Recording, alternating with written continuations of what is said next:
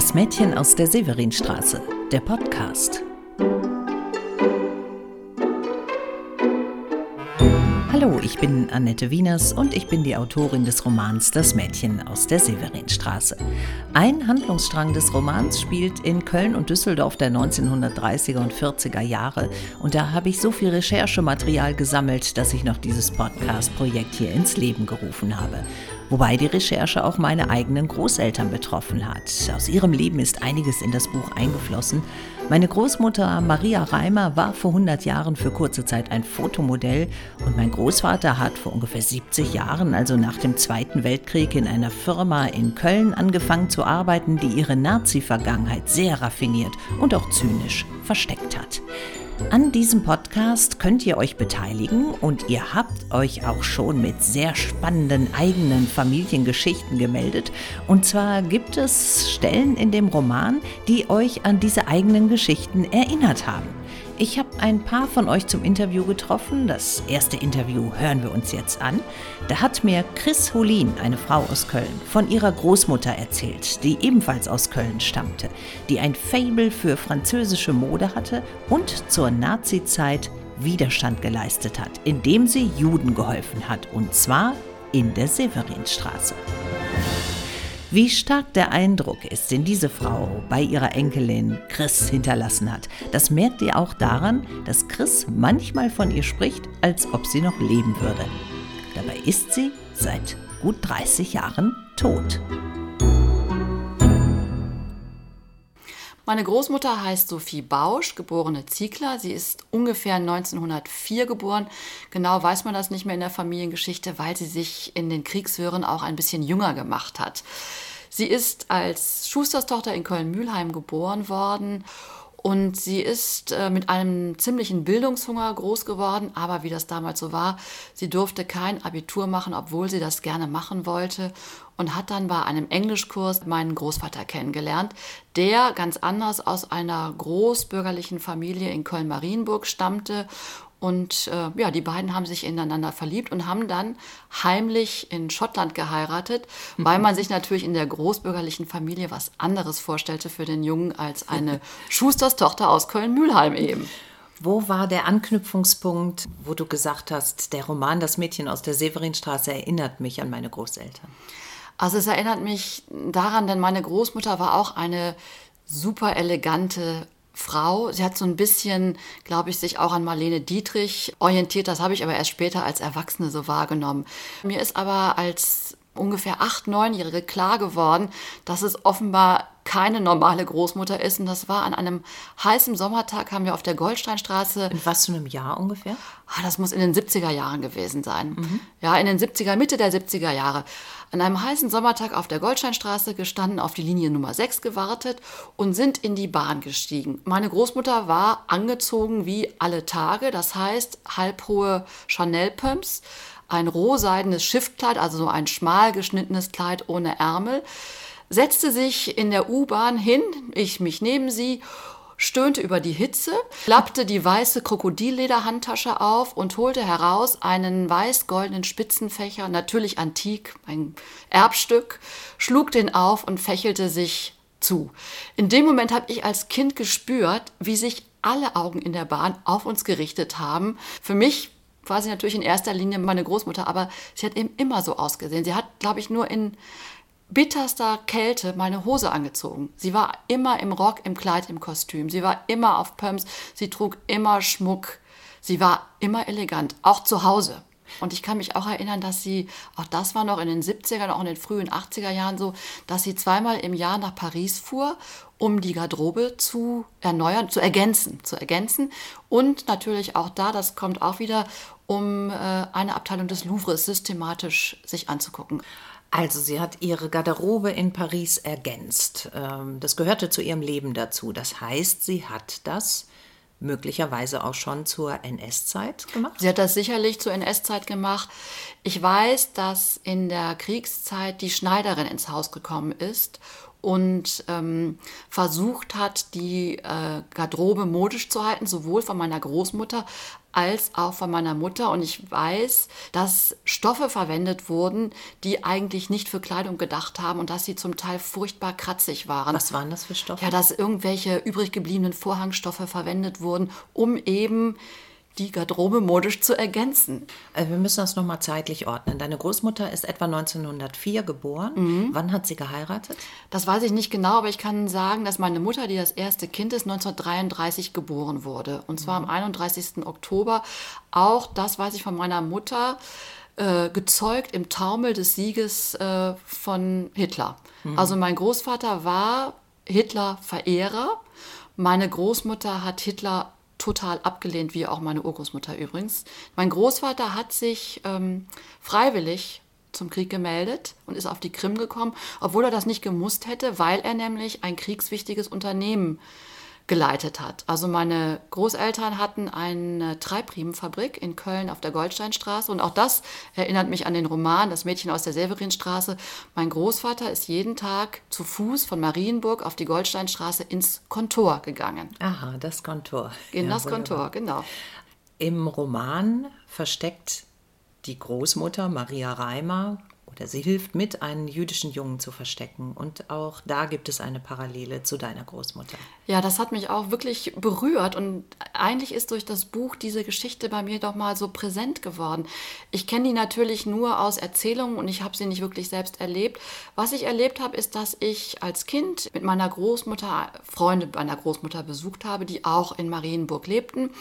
Und ich kann mich erinnern, dass dieses für mich damals alte Ehepaar, dass ich so eine Traurigkeit in diesem Haus gespürt habe. Das war nicht erklärlich für mich als Kind, aber dieses Gefühl ist da gewesen.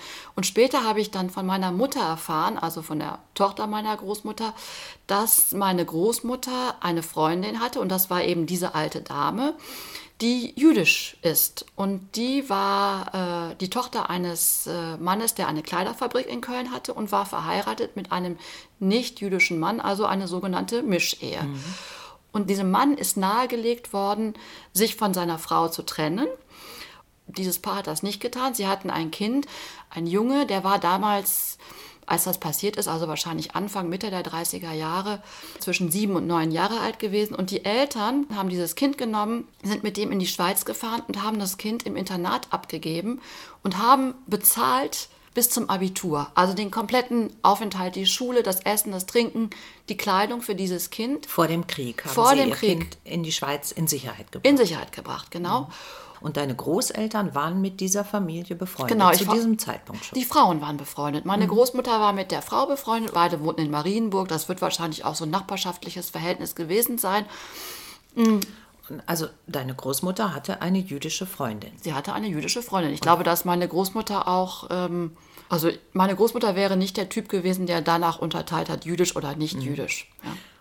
Und sie hat dieser jüdischen Freundin dann geholfen. Sie hat ihr geholfen. Die sind, dieses jüdische Ehepaar hat sich dann dieses Versteck gesucht in der Severinstraße. Ich weiß, dass meine Mutter mir mal erzählt hat, dass dieses Ehepaar der Familie, die sie versteckt hat, 100 Reichsmark in der Woche bezahlt hat. Dafür, mhm. dass sie versteckt wären. In der Severinstraße. In der Severinstraße in Köln. In Köln. Und äh, jetzt gab es das Problem, die sind zwar versteckt worden in der Severinstraße, aber es war ja schon so, dass man Nahrungsmittel nicht mehr einfach so kaufen konnte. Dass vieles auf Marken. Mhm. Ähm, man brauchte Lebensmittelmarken, um Essen zu bekommen. Und wie kriegt man das für Leute, die versteckt sind, die ja eigentlich gar nicht mehr existieren? Mhm. Und da kommt meine Großmutter ein bisschen zurück zu ihren Wurzeln. Sie ist die Schusterstochter aus Köln-Mühlheim und sie hat anders als die großbürgerlichen Freundinnen weibliche Verwandte, die arbeiten. Mhm. Die nicht in dem schönen Haus in Marienburg sitzen und auf die Schneiderin warten oder Tee ja. trinken oder so. Also sie hatte zwei Seiten. Einmal die elegante Tee trinkende und ja. dann die, die äh, Bodenhaftung hatte. Genau, die Familie, die auf der anderen Rheinseite wohnte, auf der Schelsig und mhm. die, ähm, wo eben auch Frauen mithelfen mussten. Und ja. wie hat sie das ausgenutzt, um ihrer jüdischen Freundin zu helfen? Sie hatte eben eine Verwandte, die saß in Troisdorf in diesem Amt, die die Marken verteilt haben fürs Essen. Und das hat sie ausgenutzt insofern, dass sie Doppeltmarken für sich, ihre Schwiegermutter und ihre Kinder bekommen hat. Mhm. Und sie hat nochmal Marken bekommen für dieses, dieses jüdisch oder diese Mischehe. Für die dieses Paar, im die im Versteck lebten. Und diese Marken muss sie irgendwie in die Severinstraße gebracht haben, die damals ja eine sehr geschäftige Straße war, mit Läden und auch an einigen Stellen ein bisschen bodenständiger, sage ich mal, einfacher, eben nicht Köln-Marienburg. Ein Arbeiterviertel. Ein Arbeiterviertel. Mhm. Also eine Frau, die äh, auf einen Wagen mit Chauffeur zurückgreifen konnte. Wie die in die Severinstraße kommt, auf halbhohen Pumps und im Pelzmantel. Ich stelle mir vor, dass meine Großmutter in der Severinstraße eigentlich schon eine auffällige Erscheinung gewesen ist. Vielleicht hat sie sich auch umgezogen für ihre Botendienste, ja, das, das wissen wir nicht. Das heißt, deine Großmutter hat dir nichts darüber erzählt? Sie hat mir nichts darüber erzählt. Ich kenne die Geschichte nur von meiner Mutter, die das damals kritisch gesehen hat, weil sie gesagt hat, was wäre passiert, wenn meine Großmutter erwischt worden ist. Mhm. Was wäre dann passiert? Dann hätte es bedeutet, dass meine Mutter und ihr jüngerer Bruder zusammen mit der Großmutter alleine in Köln zurückgeblieben wären in dem Haus. Denn der Vater war ja in Russland im Krieg. Mhm. Und, äh, und, deine Mutter war noch klein. Meine Mutter war noch klein. Also meine Mutter war dann ja 33 geboren. Die war dann eben Ende der 30er Jahre erst so ein, gerade mal so ein Schulkind. Mhm. Ja. Ja, was wäre passiert? Was wäre passiert? Aber dass deine Großmutter das auch später nicht erzählt hat, denn es ist ja eigentlich eine Heldentat. Wundert ja, das, dich das nicht? Doch, das wundert mich ein bisschen. Einerseits muss ich sagen, war meine Großmutter schon eine sehr selbstbewusste, ziemlich furchtlose Frau. Aber sie war eigentlich, ja, ich weiß, will nicht sagen, keine An Also ich glaube einfach, sie hatte so eine Vorstellung von gut und böse. Und natürlich hilft man seinen Freunden. Ich weiß, dass sie nach dem Krieg gab es eine Französin, die ist in Köln äh, gestrandet und der wurde vorgeworfen, dass sie mit den Deutschen kollaboriert habe. Mhm. Und die war also ähm, nicht gelitten in ihrem Ort, in ihrer Familie. Und die hatte hier niemanden. Und die hat meine Großmutter aufgenommen und ein, zwei Jahre mit versorgt. Aber das, auch das hat sie nicht erzählt. Also ich glaube einfach, Hitler ist jemand gewesen, der ist für sie nicht tragbar gewesen. Vielleicht aus einer gewissen Hybris auch oder aus einem gewissen Bildungsverständnis. Ein Mann ohne Abitur unmöglich. Kann nicht Reichskanzler sein. Ja, ein Mann, der was gegen Heine hat und der auch dies mit den Juden so sieht. Das also deine Großmutter war eine sehr kultivierte Frau, die ja. auch was darauf hielt. Eben vielleicht aus dem Grund, weil sie selbst kein Abitur machen durfte von ihren Eltern. Ja, vielleicht. Aus, ne? aber die glaub, wollten sie klein halten, sie hat aber was erreicht. Es genau. hat reich geheiratet, ist also in eine andere Schicht gekommen und, und wollte das auch leben. Ja, wollte das auch leben, aber ich glaube, sie hat ganz klar ähm, so eine Vorstellung von, was man, was das macht man und das macht man nicht. Das war als Kind für mich manchmal auch nervig. Ne? Also man geht, entweder geht man eingehackt mit der Großmutter oder Hand in Hand, das macht man. Ja?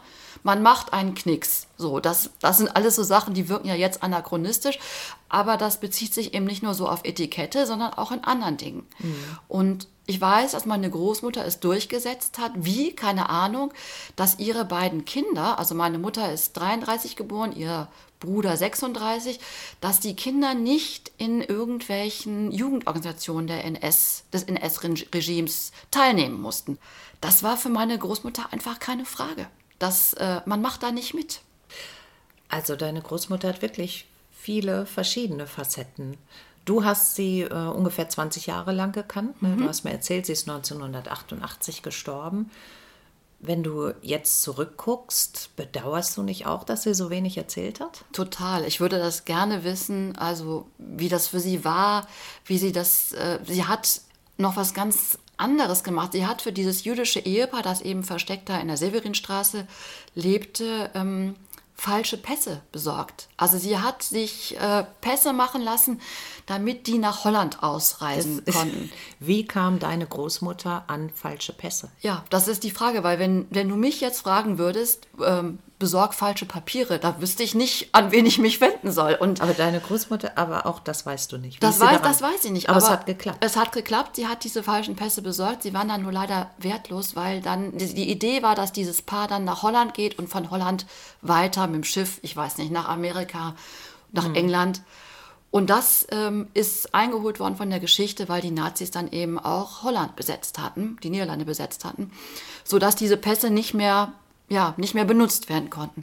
Oh. Aber wie sie das gemacht hat, also ich stelle mir irgendwie vor, wie sie in der Altstadt in irgendwelchen Kaschemmen war. Aber ich habe ja auch gesagt, sie war sehr furchtlos. Ich glaube, sie hatte kein Problem, in eine Kneipe zu gehen, in die man als Dame eigentlich nicht geht. Und ich muss auch sagen, sie war eine sehr ähm, respektgebietende Person. Also sie war groß und schlank und sie war auch sehr schön und sehr elegant. Und eigentlich habe ich bemerkt oder das auch als Kind so erlebt, die meisten Leute sind ihr sehr entgegenkommt und aufmerksam begegnet.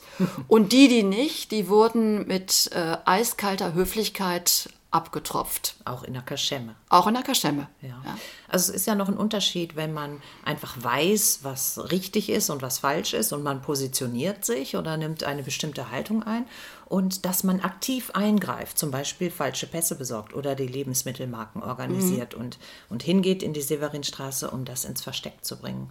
Also sie hat sich nicht gescheut, auch zu handeln. Nee, das hat sie nicht. Und ich, wie gesagt, meine Mutter ist ein ganz anderer Typ, nicht so furchtlos wie meine Großmutter. Und ähm, ich glaube, meine Großmutter, ich glaube, sie hatte auch so eine Abenteuerlust. Also sie mochte das, ne, sowas zu machen und aktiv zu sein. Ich glaube auch, das hat mit ihrer Geschichte zu tun. Sie durfte kein Abi machen, aber sie ist aktiv geworden und hat eben doch, ist aus dieser Familie rausgekommen, die ja, eine kleinbürgerliche Familie war ja jetzt nicht, sie hat nicht im Elend gelebt oder so, aber sie mochte es, selbstbestimmt zu sein. Hm. Und zum Selbstbestimmtsein gehörte Hitler vielleicht nicht, die Stirn bieten ist vielleicht ein zu großes Wort, aber zu sagen, nein, ich akzeptiere das nicht und es ist überhaupt nicht einzusehen, warum meine Freundin jetzt weniger wert sein soll als ich und natürlich helfe ich. Hm, toll. Und das ist aber auch eine äh, Parallele zu meiner Großmutter Maria Reimer, die ja nicht aus einem kleinbürgerlichen, sondern großbürgerlichen Haushalt kam. Aber auch sie sollte klein gehalten werden, sollte nicht arbeiten dürfen, so wie deine mhm. Großmutter kein Abi machen durfte. Wenn die Mädchen also klein gehalten werden, dann können die sich auch zur Wehr setzen später. Ja, offenbar. Ich weiß nicht, ob es alle können, aber einige hatten doch den Impuls, äh, was machen zu wollen. Also auch meine Großmutter hat sich dagegen gewehrt, diesen vorherbestimmten Weg äh, so einzuschlagen, den ihre Eltern für sie vorgesehen hatten. Wann hast du denn davon erfahren, dass sie geholfen hat, die jüdische Freundin zu verstecken, dass sie falsche Pässe besorgt hat, dass sie Lebensmittelmarken organisiert hat? Also da war ich bestimmt schon in der Pubertät. Also das war dann schon, ja, lass mich rechnen, Anfang der 80er Jahre. Und wie war das für dich? Ach, ich habe das, glaube ich, erstmal einfach so hingenommen, weil ja meine Großmutter mal, also so wie ich nicht in Frage gestellt habe, dass meine Großmutter immer elegant ist, das passt zu ihr. Also für mich hat das zu ihr gepasst. Die ist jemand, die sich nicht einfach oder war jemand, der sich nicht einfach hat sagen lassen, das und das ist so. Und sagt die, wieso? Warum? Warum ist das so? Für mich ist das so und so und dann mache ich das auch so und so. Aber du hast nicht den Wunsch gehabt, jetzt nachzufragen. Ne? Hat ich, man in dem Alter nicht. Das war bei mir ja genauso. Ja, ich weiß auch nicht. Also heute äh, bedauere ich das natürlich mhm. total. Aber ähm, auch da habe ich gedacht, ja, meine Großmutter hätte, glaube ich, da gar nicht groß drüber reden wollen. Das ist so eine Selbstverständlichkeit für mhm. sie gewesen. Keine großartige Sache. Und äh, vielleicht auch diese Freundin, bei der ich ja dann zu Besuch war, später, als die ein altes Paar waren, ähm, diese Traurigkeit, die ich da gespürt habe, die rührte daher, dass ähm, dieser Sohn, der in die Schweiz gebracht worden war, um ihn zu retten, was als ja auch kleines als kleines Kind, kind, was ja auch gelungen ist, und der ja aber dann seine Kindheit und Jugend alleine in der Schweiz verbracht hat und vermute ich mal auch ohne Verwandtenbesuche, ist ja auch eine schreckliche Vorstellung, alle Sommerferien allein im Internat zu sitzen und niemand kommt. Er hat ähm, vielleicht auch gar nicht verstanden, warum er in die Schweiz musste. Vielleicht, ja. ja. Und dieses Kind hat das den Eltern, so hat meine Mutter mir das erzählt, übel genommen oder vorgeworfen. Warum haben sie ihn in die Schweiz gesteckt, äh, geschickt? Warum haben sie ihn nicht mitgenommen in das Versteck in der Severinstraße? Mhm. Die Eltern wollten ja sicherlich nur das Beste für ihr Kind mhm. und haben vielleicht auch gedacht, für so einen Jungen, wie soll der Tag und Nacht immer nur in einem Zimmer leben? Man kennt das ja auch von Anne Frank, wie schrecklich, mhm. wie eingesperrt sie sich gefühlt hat. Ähm, aber der Junge hat das den Eltern verübelt und der Kontakt ist nicht gut gewesen zwischen Eltern und Kind. Und ich glaube, diese Traurigkeit habe ich gespürt. Und vielleicht wollte meine Großmutter auch nicht darüber sprechen, um nicht an dieser Geschichte zu rühren.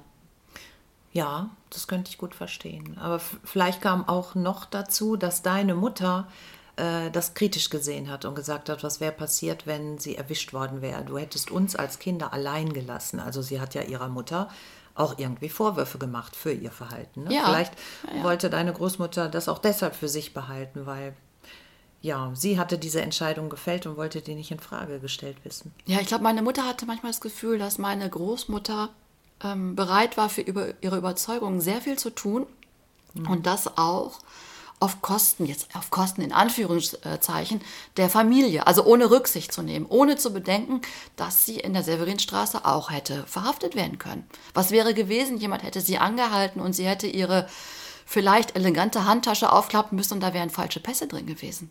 Ja, Wahnsinn. Also, ja, Weißt du, wo das Versteck in der Severinstraße war? keine Ahnung, ich weiß es nicht. Auf jeden Fall gibt es ähm, aus der Geschichte deiner Großmutter einige Parallelen zum Roman Das Mädchen aus der Severinstraße. Deine Großmutter ist auch tot, du kannst sie auch nicht mehr fragen, genauso wenig wie ich. Aber wenn du dir vorstellst, die würde jetzt hier reinkommen und würde dir noch was sagen für dein Leben, was wäre das? Oh, was würde sie mir für wollen? Ich glaube, sie würde mir sagen, ähm, steh zu dir selbst und tu, was du für richtig hältst. Also ich glaube, das ist der Satz, der für meine Großmutter zählt, auch in dieser NS-Zeit zurückgeblickt. Sie hat getan, was sie für richtig hielt.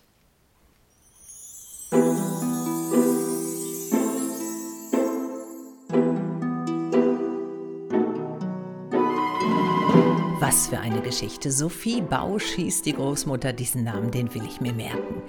Chris und ich haben nach dem Interview noch versucht, mehr über die Lebensumstände von Sophie Bausch zu erfahren. Zum Beispiel auch über die Treibriemenfabrik in der Goldsteinstraße in Köln. Sophies damaliger Mann, der Firmenchef und Großvater von Chris, war ja ein Nazi-Anhänger und wir dachten uns, dass er möglicherweise auch Zwangsarbeiter beschäftigt hat. Aber wir konnten weder über ihn noch über seine Firma irgendetwas ausgraben, auch im NS-Dokumentationszentrum nicht, was ein bisschen schade war. Wenn wir unsere Großmütter nochmal sprechen könnten, Chris, Sophie Bausch, ich, Maria Reimer, was würden sie zu uns sagen? Geh deinen eigenen Weg? Ja, das wäre auf jeden Fall was, was auch zu meiner Großmutter passen würde und was das Mädchen aus der Severinstraße ja auch an den Tag gelegt hat. Ich habe mich mit Chris auch darüber unterhalten, was es eigentlich für sie persönlich bedeutet, in diesem Podcast hier zu Gast zu sein. Es ist so, dass es ihr Spaß macht, die Teile der Familiengeschichte, die sie kennt, zu erhalten. Aber es spielt wohl auch mit rein, dass man immer wieder neu ergründen will, woher man kommt und was in der Familie vor einem selbst da gewesen ist, weil das ja, wenn auch vielleicht nur unterschwellig, das eigene Leben beeinflusst, oder?